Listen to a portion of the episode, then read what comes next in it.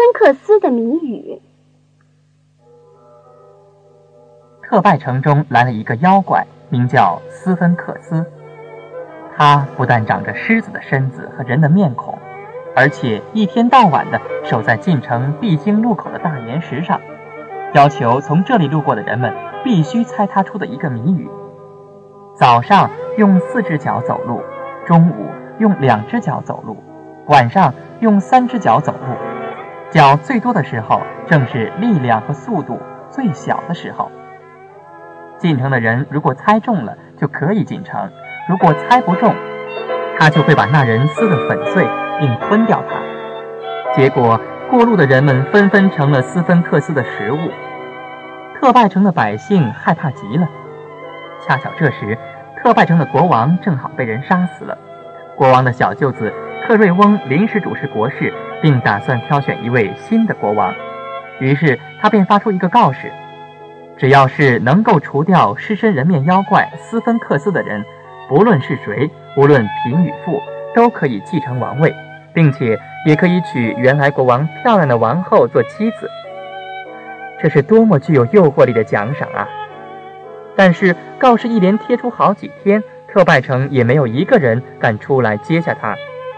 这天，年轻的俄狄浦斯在特拜城看到了这则告示，身强力壮的他。很想去冒这个险，于是他当众接下告示，向城外斯芬克斯守着的地方走去。特拜城的百姓见有人接了告示，高兴地互相转告，认为这一下大家终于有救了。人们纷纷走出家门，等待着他们的救星胜利归来。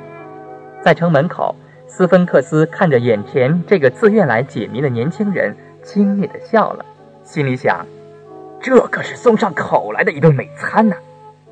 于是他重复了那个谜语，又接着说：“猜吧，这是什么呢？”俄狄浦斯听完后不禁笑了起来，说：“这个谜语有什么难的？你说的明明就是人嘛！